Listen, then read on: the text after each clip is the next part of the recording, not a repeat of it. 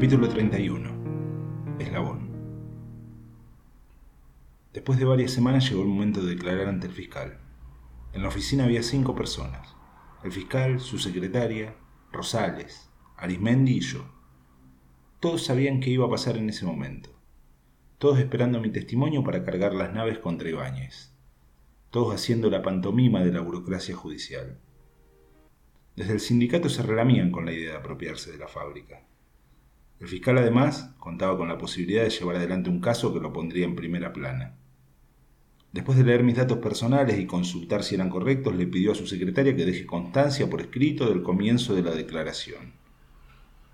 Dirigiéndose a mí dijo, Estimado, según un escrito presentado por su abogado, usted posee información que no solo lo desvinculan del hecho del que se lo acusa, sino que además servirían de pruebas para incriminar a un reconocido empresario metalúrgico de apellido Ibáñez en diversos hechos delictivos. Desde esta Fiscalía hemos accedido a esta instancia de manera que podamos evaluar las pruebas que usted nos presente y en función de eso no solo tratar su situación procesal, sino también avanzar con la investigación necesaria respecto de los hechos que nos relate. Muchas imágenes recorrían mi mente en ese momento.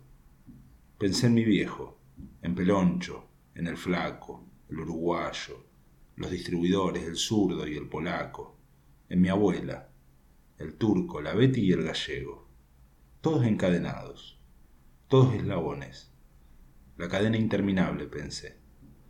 Y seguían apareciendo todo el tiempo más eslabones, ahora en forma de abogados, sindicalistas y fiscales, y luego serían jueces y políticos. Pensé en la frase de esperanza, y la única manera de romper una cadena es que se rompa algún eslabón. Rosales me hacía señas para que empiece a hablar. El fiscal me miraba ansioso. Mientras observaba la cara de todos dije, posiblemente mi abogado haya cometido un error. No tengo ninguna información respecto del señor Ibáñez. En relación a los hechos de lo que se me acusa, me voy a abstener de declarar, ya que tengo derecho a hacerlo. Rosales se tomaba la cabeza. El fiscal lo miraba asombrado, como tratando de buscar una respuesta. Arismendi movía la cabeza de lado a lado tratando de intentar que rectifique lo que acababa de decir. La secretaria del fiscal no entendía nada.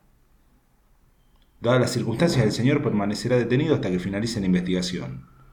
Desde ya le aclaro que desde Fiscalía tenemos pruebas suficientes que lo incriminan en el hecho y pediremos al juez la pena máxima, dijo el fiscal sin ocultar su bronca. En ese momento entraron los guardias. El fiscal pidió que me retiren. Me esposaron, con los brazos al frente. Mientras caminaba por el pasillo de tribunales, escoltado por las fuerzas de seguridad, miré la cadena que unía a ambas esposas. Paradójicamente, un eslabón estaba roto.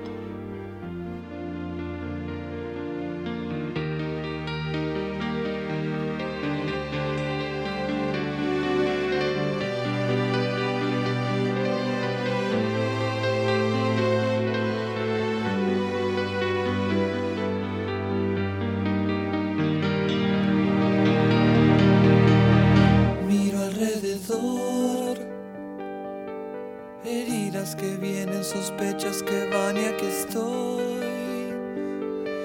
Pensando en el alma que piensa y por pensar no es alma.